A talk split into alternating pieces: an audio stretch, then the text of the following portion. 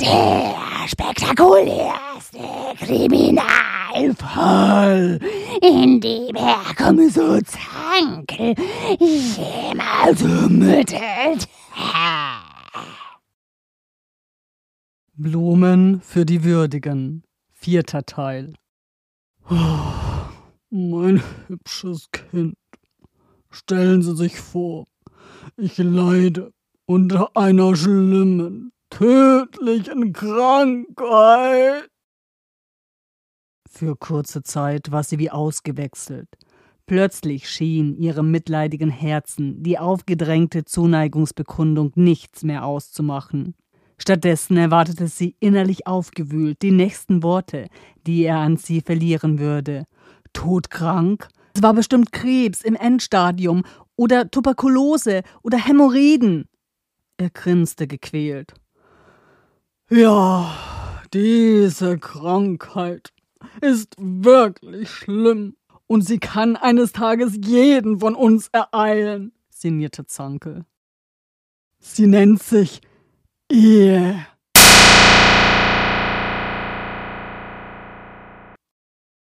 Irgendwie gefror an dieser Stelle die Stimmung auf den Nullpunkt. Sie machte den Mund auf, um etwas zu sagen, doch er kam ihr darin zuvor. Nein, lassen Sie mich ausreden. Sie sind jung und naiv und offensichtlich romantisch veranlagt. Aber lassen Sie sich nicht täuschen. Die meisten Frauen interessiert es recht wenig, was sie vorne in der Hose haben. Das, was sie hinten drin haben, also die Brieftasche, ist denen doch viel wichtiger.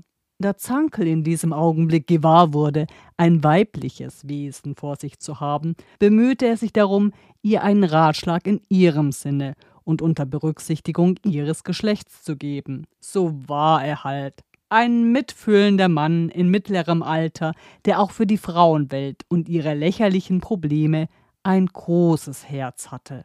Eindringlich beschwor er sie jetzt. Und erst die Kerle, die sind noch viel schlimmer. Die einen sind nach dem ersten Fick sowieso über alle Berge und die anderen sind auch nur aufs Geld aus. Zankel seufzte jämmerlich. Zankel stutzte. Empört blies er die Backen auf. Wie hörte sich das denn an? Hoffentlich hatte da jetzt keiner seine unbedachte Äußerung in falscher Art und Weise ausgelegt. Demzufolge unternahm er umgehend den Versuch, sich zu berichtigen und eines klarzustellen. Ha, vergessen Sie es. Das habe ich nur so dahingesagt, als ob ich für sowas zahlen würde.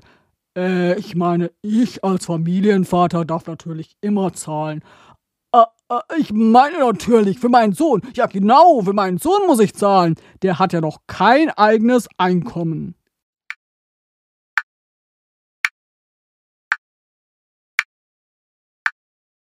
Ein wenig Überlegung und Zankel lief knallrot an, denn schlagartig war ihm auch bei seinem letzten Erklärungsversuch etwas aufgefallen. Eine Frechheit, was man ihm und seiner Familie hier unterstellte. Dem musste er umgehend widersprechen. Was fällt Ihnen ein, unterstehen Sie es sich, meinen Chris für schwul zu halten?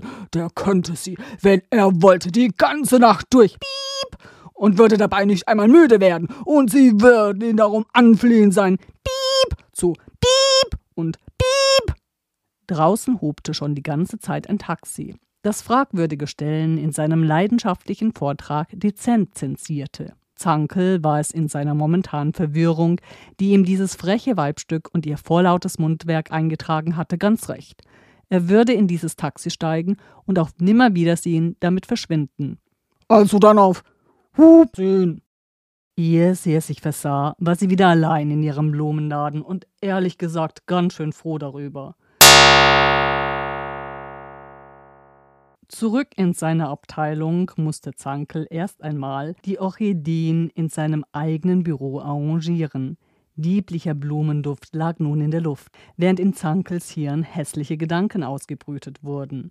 Die Orchideen zeigte er ihnen am besten erst gar nicht, sonst wollten die anderen nur haben, was ihnen doch überhaupt nicht zustand. Derart edle Blumen, so befand Zankel im Stillen, waren viel zu gut für das dahergelaufene Bauernpack. Was maßten sie sich überhaupt an? Gras wäre ihr nach deren Geschmack. An grünem Gras konnten sie sich erfreuen, da hatten sie etwas fürs Auge. Und Stroh wäre wenigstens haltbar gewesen.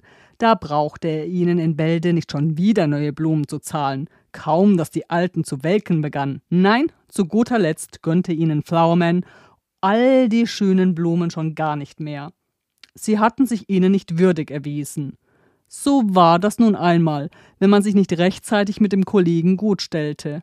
Aber was sie aus Unkenntnis, dass es ihnen überhaupt versprochen worden war, nicht missten, würde nun wenigstens seinen Büroschlaf verschönern. Frühling lag in der Luft. Ende.